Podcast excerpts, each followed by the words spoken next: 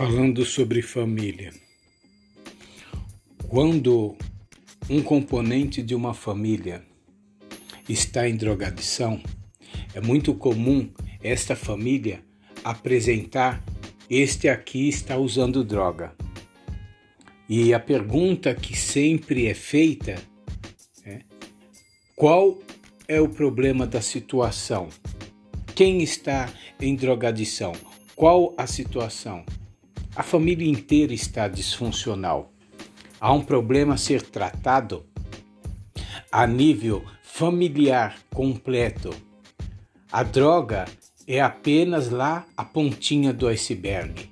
Por trás há um problema gigante desconstruído a ser reconstruído novamente.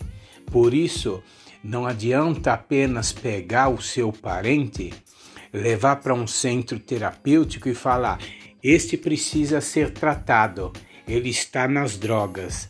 A família muitas vezes, na maioria das vezes, a família há um problema muito sério também e esta também precisa ser tratada.